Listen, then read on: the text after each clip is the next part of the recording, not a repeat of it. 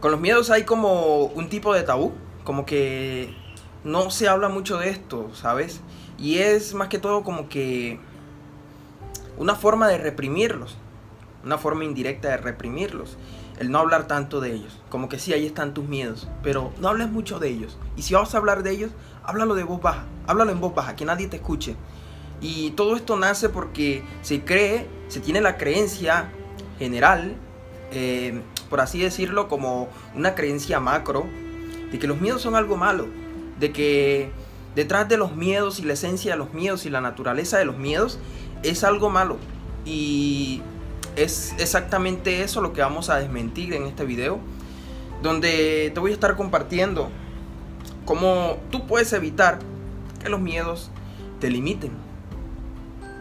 Así que empecemos con eso, empecemos quitando ese tabú, esa creencia basada en, lo que nos han dicho de que los miedos son algo malos y de que debemos obedecer los miedos y hacer exactamente lo que ellos nos piden, o lo que ellos, o lo que los miedos nos, nos llevan o, nos exigen que debemos hacer, por así decirlo. Así que empecemos con esta pregunta. ¿Los miedos te limitan porque esa es su naturaleza? ¿O los miedos te limitan porque tú permites que te limiten? ¿Cuál crees que es la respuesta de, esta pregunta? ¿Los miedos te limitan porque esa es la naturaleza de los miedos?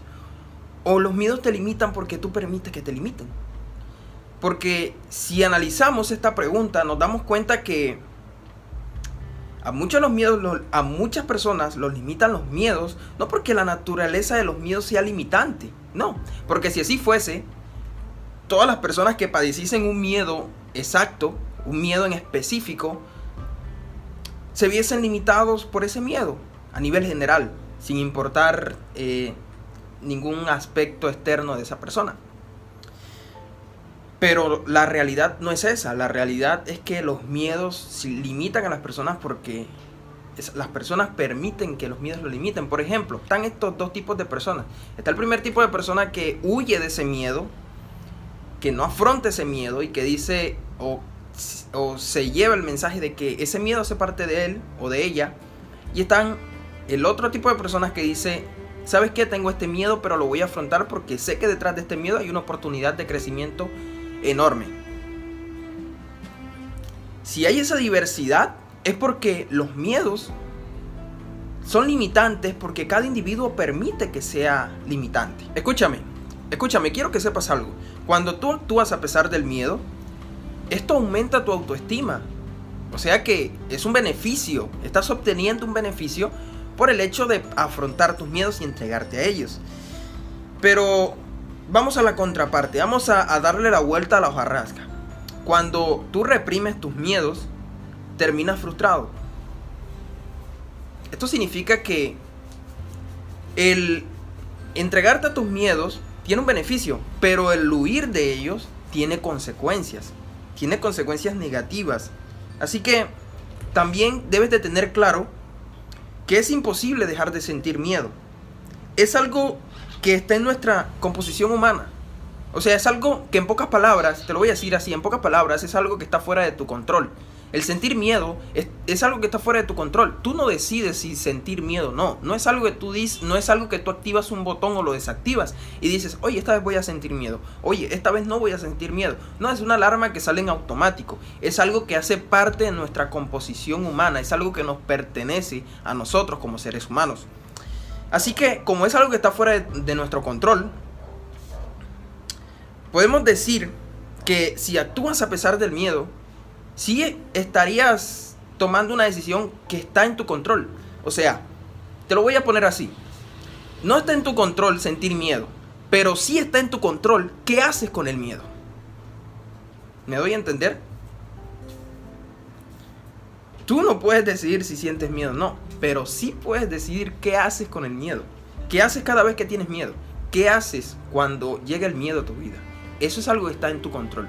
Y las personas de éxito no se fijan en las cosas que no están en su control, sino en las cosas que sí están en su control. Así que empieza a fijarte en lo que está en tu control, en lo que sí puedes hacer, en lo que sí está en tu dominio.